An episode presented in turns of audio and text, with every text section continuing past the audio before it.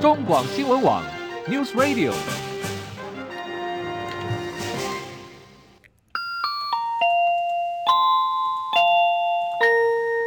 现在时间十三点整。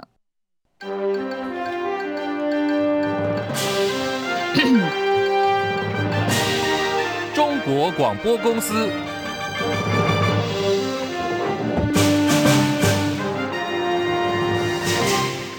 各位好，欢迎收听中广新闻，我是李竹婵。入冬最强寒流发威，今明两天最冷哦。本岛平地最低温出现在苗栗三湾乡，清晨只有四点七度，离岛的气温更低了，连江县东引一点五度。北竿二点一度，马祖只有一点七度。由于够湿够冷，不少山区都降下了瑞雪，包括阳明山、大屯山、新北乌来、桃园复兴、拉拉山，还有呢新竹尖山、太平山、明池、雪山、大雪山、合欢山以及马祖都已经下雪。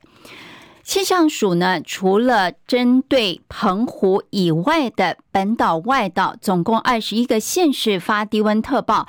除了屏东市黄色灯号之外呢，其他二十个县市都是橙色灯号。橙色灯号的意思呢，就是有六度以下气温发生的几率，今明两天都会持续的低温湿冷，提醒大家务必做好保暖的工作。气象署预报员朱美玲说：“那我们也要持续留意从今天一整天到明天清晨之间的低温情形。而在今天白天，其实整体的气温回升都是相当不明显的。所以说呢，还是要提醒，像是在整个呃高屏这一带，一直往北呢到宜兰花莲，其实普遍都是八到十度左右的低温。尤其是北台湾的这一带呢，也有六度左右的低温。马祖、金门这边呢，也是一个偏向六度到十度以下的低温。澎湖呢是接。”近在十二度上下，所以说呢，气象署是持续发布低温特报。好，提醒您啊，明天气温持续偏低，要到后天白天才会回暖。先到明天一整天持续受到寒流的影响。整体的气温呢都在十度左右或是以下，而到了二十五号的清晨也都是普遍偏低冷的情形，到了白天开始才会稍微的回升一些些。那后续呢，二十五号白天开始，随着寒流的减弱，气温呢是持续逐日的逐渐回升。那可以看到，在二十六、二十七号左右呢，北台湾整体的白天高温可以来到二十度上下。好，寒流来袭呢，刚有提到很多地方都下了雪，在双北地区哦，除了台北市阳明山、大屯山之外，新北市乌来区幸福路九六七高地露营区周边今早也下雪了。新北市长侯友谊被问到是不是可能放低温假，他说已经请教育局跟各学校就各地区做好评估，区公所的必然机制也已经启动。而为了因应明后两天低温可能造成路面结冰。或居血，到目前为止呢，已经有包括台北市、桃园市、新竹县辖内，总共有九所学校决定要停课。全台冷飕飕哦，低温特报持续。桃园市消防局昨晚接获大园区发生一名男骑士倒在路边，附近住户见状吓得报警处理，但是呢，救护人员到场时，男子已经明显死亡了。死因是否和低温有关，还要厘清。另外呢，全台有不少县市都传出人猝死或紧急救护的消息。除了台湾冷飕飕之外，南韩也因为寒流来袭，持续出现了低温，还有降雪。首尔今早的气温只有摄氏零下十三点九度，体感的温度呢达到零下二十一点七度。首尔的如意岛的汉江公园呢，也出现冰柱，还有江水结冰的现象。在新疆阿克苏乌什县，今凌晨两点零九分发生规模七点一强震，震源的深度只有二十二公里，震央五公里内呢都是海拔三千公尺以上高山，人口比较稀少，不过还是有部分灾情传出来。根据央视新闻报道呢，有一些房屋倒塌的状况，已经知道至少有三个人受伤。稍早传出孩童受困，不过现在传出哦，被压住的孩童已经成功的脱困。另外，大陆云南省昭通市镇昨天发生严重土石流，已经确认有十一人死亡，还有四十七人被困。那当地降雪加上低温，增加了救援的难度。好，时间来到十三点零六分，欢迎收听新闻来一点，我是中广主播李竹婵。台股呢今天延续攀升的走势，盘中呢逼近一万七千点关卡，达到一万七千八百九十三点，上扬了七十八点呢。目前台股的涨幅缩小了，小涨三十五点，来到一万七千八百五十点，成交值两千六百一十三亿。今天呢，面板和光学镜头等类股表现相对强势。台积电在平盘上下游走，最多涨三块钱，来到六百二十九块；最低呢，跌三块钱，来到六百二十三块。至于呢，电投市场方面，小涨一点，两百三十四点五二点，成交值七百八十八亿。日经股价指数上涨六十一点，三万六千六百零八点。南韩综合指数呢，上扬七点，两千四百七十一点，港股上涨三百九十一点，一万五千三百五十二点，上证指数上涨五点，两千七百六十二点，深圳成指上涨九十六点，八千五百七十八点。欧元兑美元一点零八九九美元，美元兑日元汇率一百四七点九六日元，人民币对美元汇率七点一六六五兑一美元，新台币对美元汇率升值零点三分，三十一点三四九兑换一美元。黄金价格每盎司两千零二十八点七八美元。好，黄金现在价位还不错哈。那看完这个国际金融市场行情，也要来看到清晨收盘的美国股市，为什么呢？因为啊，在投资人静待财报公布的时刻呢，美国股市今天扬升，其中道琼工业指数首度突破了三万八千点大关，S M P 五百指数收盘呢再创历史新高，中场道琼是上涨了一百三十八点，来到三万八千零一点。纳斯达克指数上扬四十九点，收在一万五千三百六十点。；S M P 五百指数小涨十点，收四千八百五十点。费城半导体指数小涨十点，收四千三百八十六点。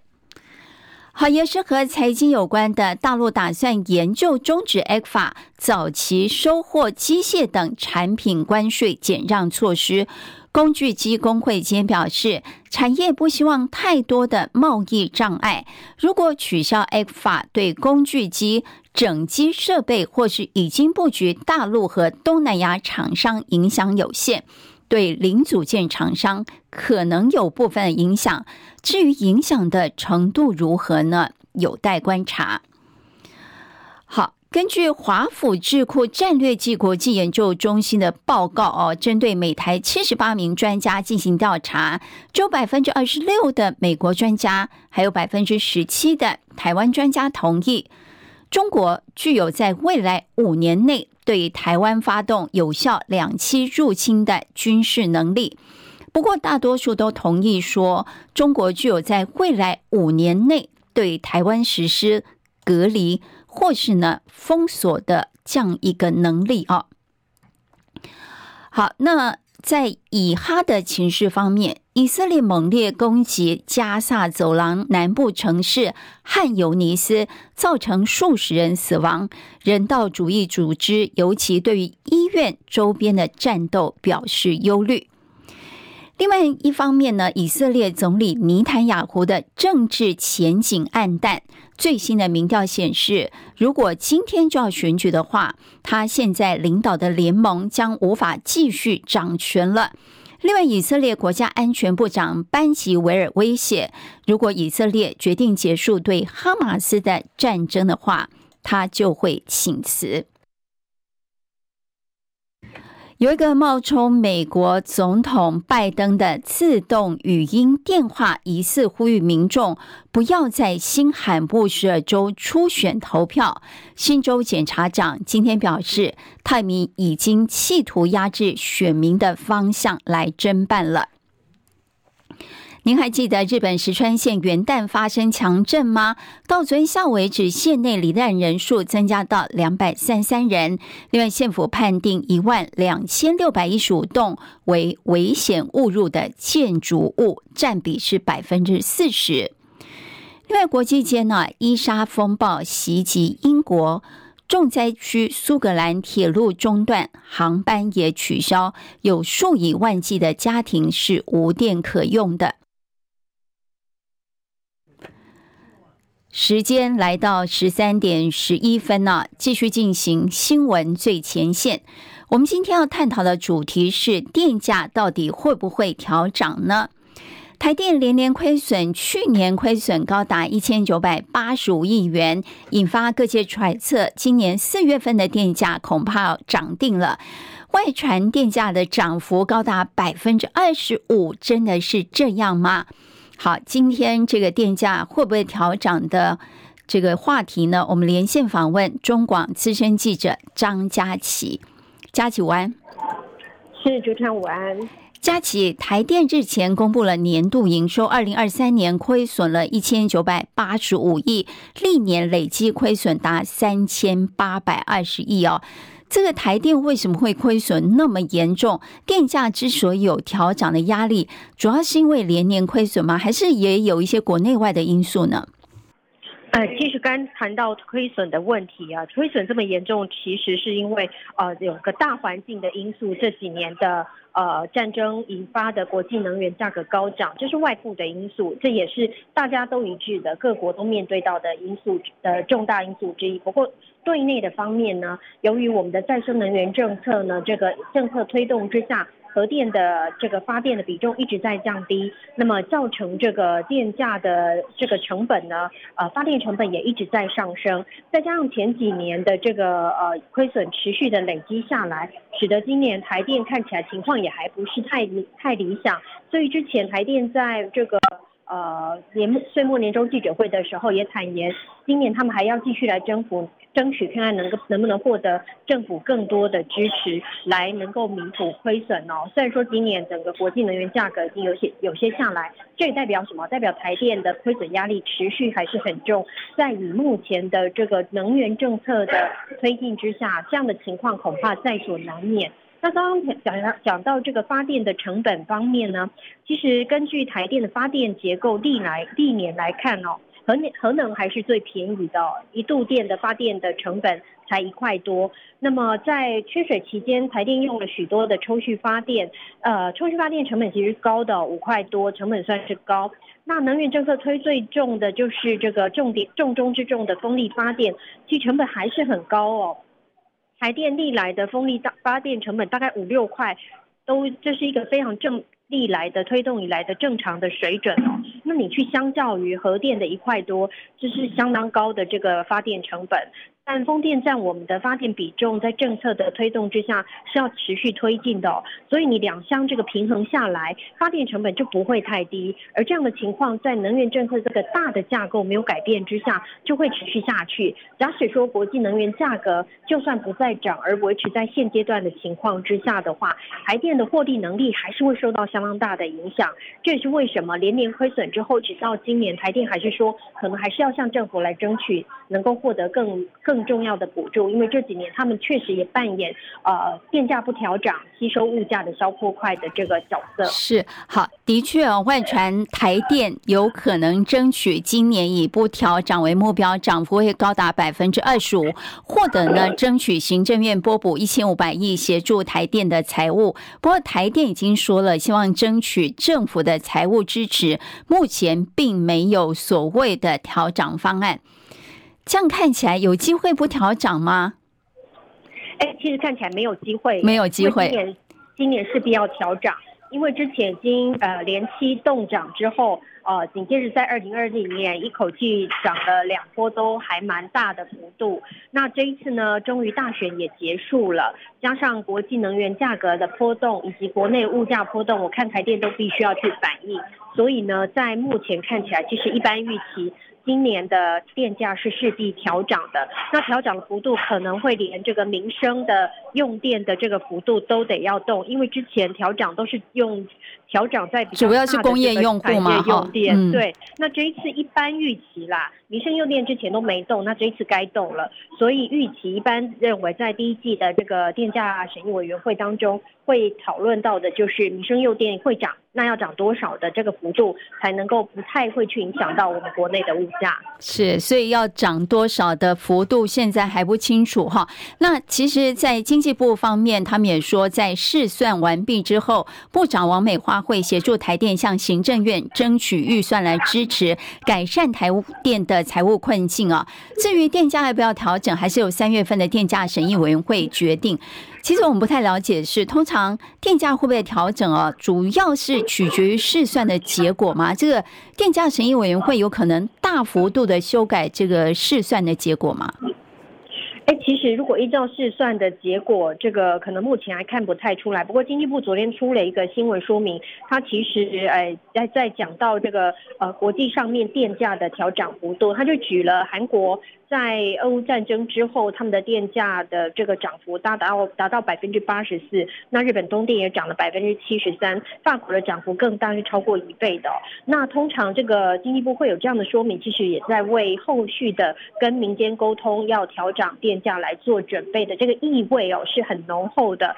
国际上的电价的这个发电成本高，那他们也反映了成本，但是因为我们碍于种种因素没有反应，因此在这一次的这个电价委员会的调整。之下，相信这个会是经济部去说服委员会成员，要适度的来反映国内的相关的发电成本很重要的说帖，也因此更让外界认为，呃，在整体的局势之下，加上经济部的态度也渐趋明朗之下，呃，接下来的电价委员审议委员会应该还是会做出调整的决定。那关键真的就是在于，在经过计算之后，以及台电的游说之下，以及经济部的协助之下，到底这个幅度是多少？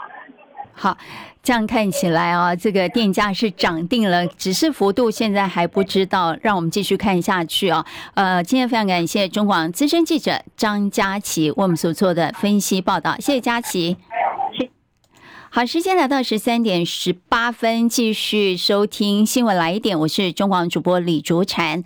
总统当选赖清德选前曾经表态说：“哎，他愿意进立法院进行国情报告。”如今在阵营席次总计在国会过半，渴望出现首位总统到立法院报告的情况。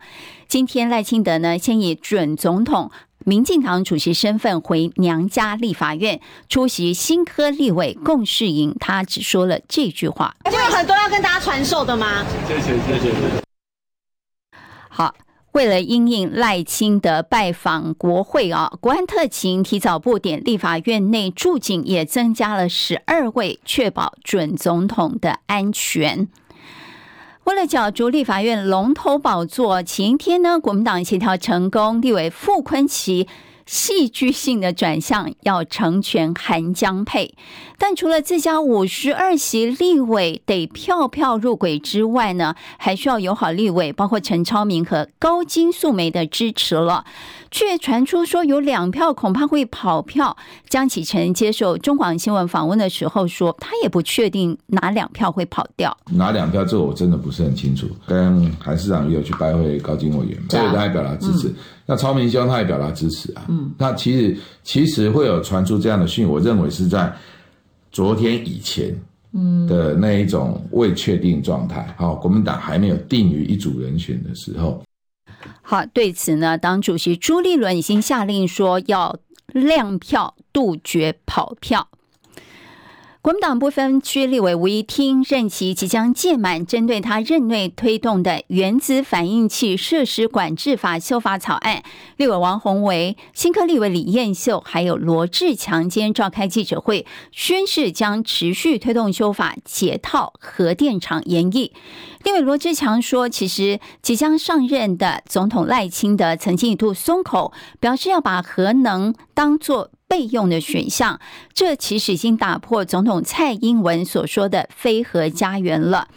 罗志强也批评说，其实备用选项也是一个荒谬的说法。在非核家园的神圣逻辑之下，核能是没有任何选项的空间，而且备用选项也是一个荒谬的说法。就是，那我想请问你，那你要把这备用的机组放在什么时候？等到你真的需要的时候，你能够立刻启动吗？这是为什么？今天我们主张这个核二和三厂，我们今天要认真的面对研议的问题，就是希望。台湾，我们能够在这个新的总统上来、新的政府组成之后，能够修改过去蔡英文那种看不见明天、二零二四以后不关我的事的这种意识形态型的能源政策。隐隐选后国会新局，国民党今天召开记者会，提出国会改革新主张，除了极力主张国会正副议长选举必须采取记名投票的。阳光法案修法之外呢，也主张总统前往立法院进行国情报告要成为常态，各独立机构乃至于行政首长人事命令还有解任都应该受到国会的强力监督。另外，也将推动国会调查权还有听证权，更主张制定藐视国会罪，强调国民党将着手推动台湾第三波的民主改革，让民进党政府受到最强力的监督，以捍卫民主自由。总统、立委选举落幕，台湾民意基金会公布最新民调对选举结果，民进党总统虽然当选，国会没有过半，四成七的选民基本上乐见民进党结束完全执政，大约三成三的人不乐见，近六成受访者同意在国会三党不过半的情况下，应该要筹组联合内阁，以求政局稳定。二成二不同意。台湾民意基金会董事长尤应龙说，投票支持赖萧配选民有百分之四十点零五，不乐见民进党失去完全执政地位的人只有百分之三十二点五。这意味着连赖萧配的选民都有不少人乐见民进党不再继续完全执政，也暗示蔡英文八年完全执政有诸多缺失，确实引发反弹。蓝白不合，苦吞败选，但选后还是得看看哪边愿意坦然面对反省，谁还睁眼说瞎话，找替罪羔羊。成王败寇难免，疗伤止痛也无可厚非。但如果没有找出败选的症结，选前并没有发酵的气保效应，选后未必不会成为政治板块移动的推力。请听张伯仲分析报道。选后不再约束民调公布。憋了许久的选民立马关切潮水退去，到底是谁没穿裤子？但就如同大家早已熟知的剧情发展，那些政客只不过就是坏，当然不会笨到出面坦诚自己民调造假，以至于沦落到四方围剿、身败名裂，甚至从此退出政坛的惨状。相形之下，蓝营内部就算还不能称为炮声隆隆，至少也算得上暗潮汹涌。当然，从路线和体制上彻底反省还是有必要。诚如各蓝营要角选前指控执政绿营永远死抱反核或废死神主牌不放，国民党是不是也该检讨自己？是否也有一块同样明显偏离主流民意却毫不自知或充耳不闻的神主牌舍不得抛弃或割舍？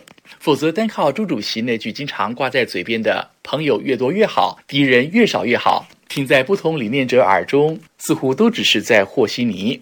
但也别忙着善笑蓝营受限困局，一筹莫展。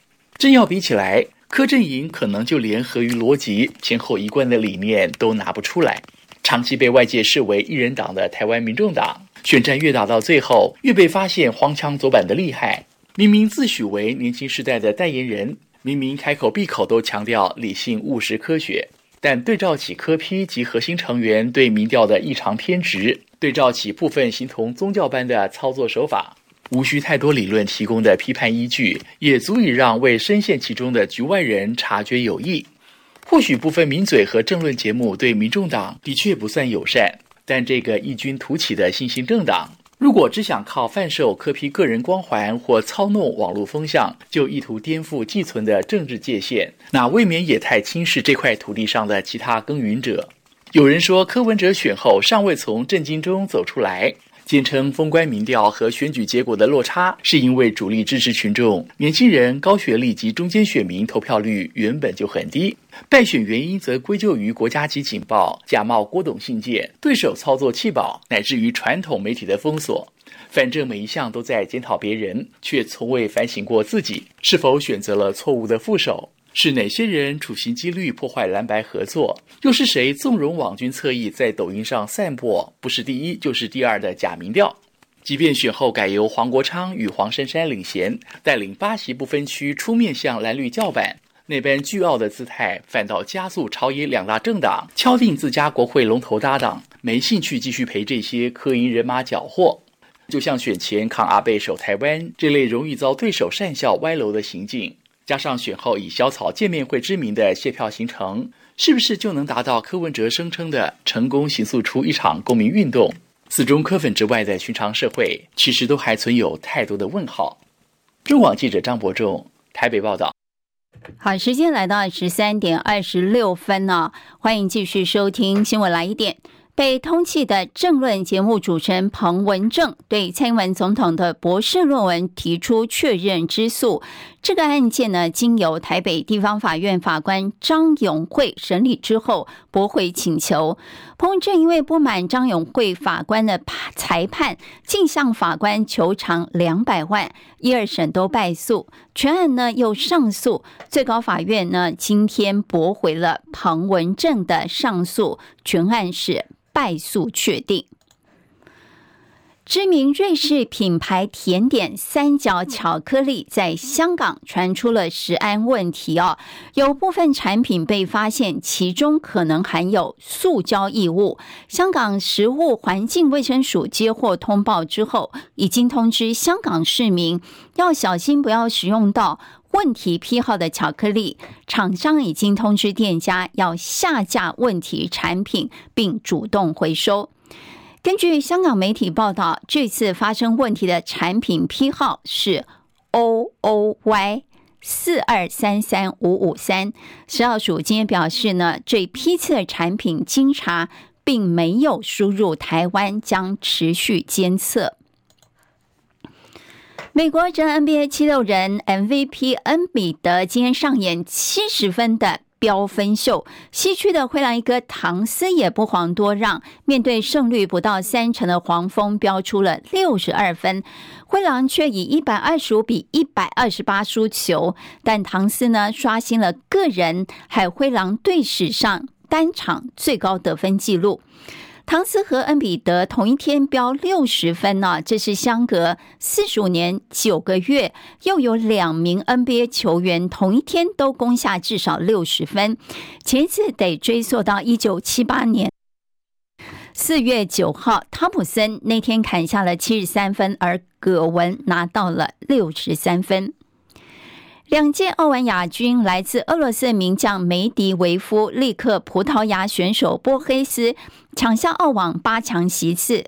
西班牙新生代网球好手艾卡拉兹直落三轻取非种子的塞尔维亚选手凯科。曼诺维奇晋级澳网八强，下一场呢将出战德国名将兹韦列夫。西班牙小蛮牛艾卡拉兹被列认为是乔帅澳网卫冕的最大对手。以上就是新闻来一点，我是李竹婵，谢谢收听，我们明天再会。